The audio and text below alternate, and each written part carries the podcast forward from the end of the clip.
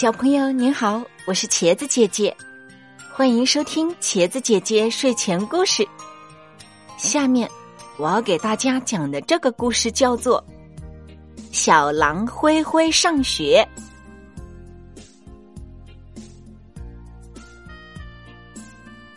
从前有一只小狼，名叫灰灰。灰灰独自在森林里待的久了，就想去上学。学校里有那么多的小朋友，一定会很好玩。小狼灰灰来到学校，坐在同学们的中间，听老师讲课。第一节课，老师教大家学习词语。老师在黑板上写“苹果”两个字，告诉大家说。这是苹果，不对。小狼灰灰第一个站起来反对说：“苹果是红红的、圆圆的、甜甜的，不是这样的。”其他孩子也说：“对呀，对呀，小狼灰灰说的没错，我们都吃过苹果，知道它是什么样子。”老师生气的说。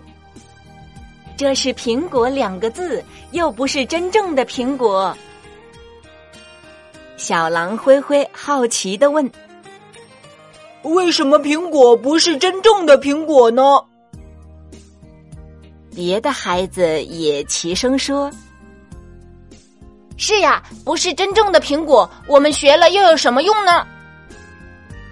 这个问题有点复杂，也有点迷糊了。老师挠了挠头，说：“我们不学词语啦，还是讲故事吧。”于是，老师给孩子们讲小红帽的故事。孩子们安安静静的听着，听得非常的认真。老师讲啊讲，讲到大灰狼一口吃掉了小红帽。突然，小狼灰灰。愤怒的站起来，抗议道：“不对，这不是真的，我根本就没有吃过小红帽。也许是你爸爸干的。”一个说：“我爸爸不会干这种事。”小狼灰灰生气的说：“也许是你爷爷干的，也可能是你太爷爷。”七嘴八舌的同学们说：“笨狼想了想，不再吭声了，因为他确实不知道爷爷和太爷爷究竟干没干过像吃小红帽这一类的坏事。”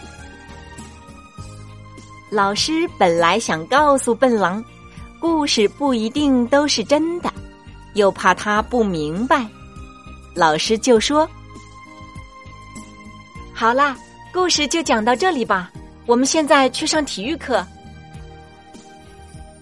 笨狼和同学们来到大操场，在跑道上排好队伍。老师让大家跑步，比比谁跑得最快。预备跑！老师的口令刚发出，笨狼灰灰就像箭一样的朝前飞奔。可是。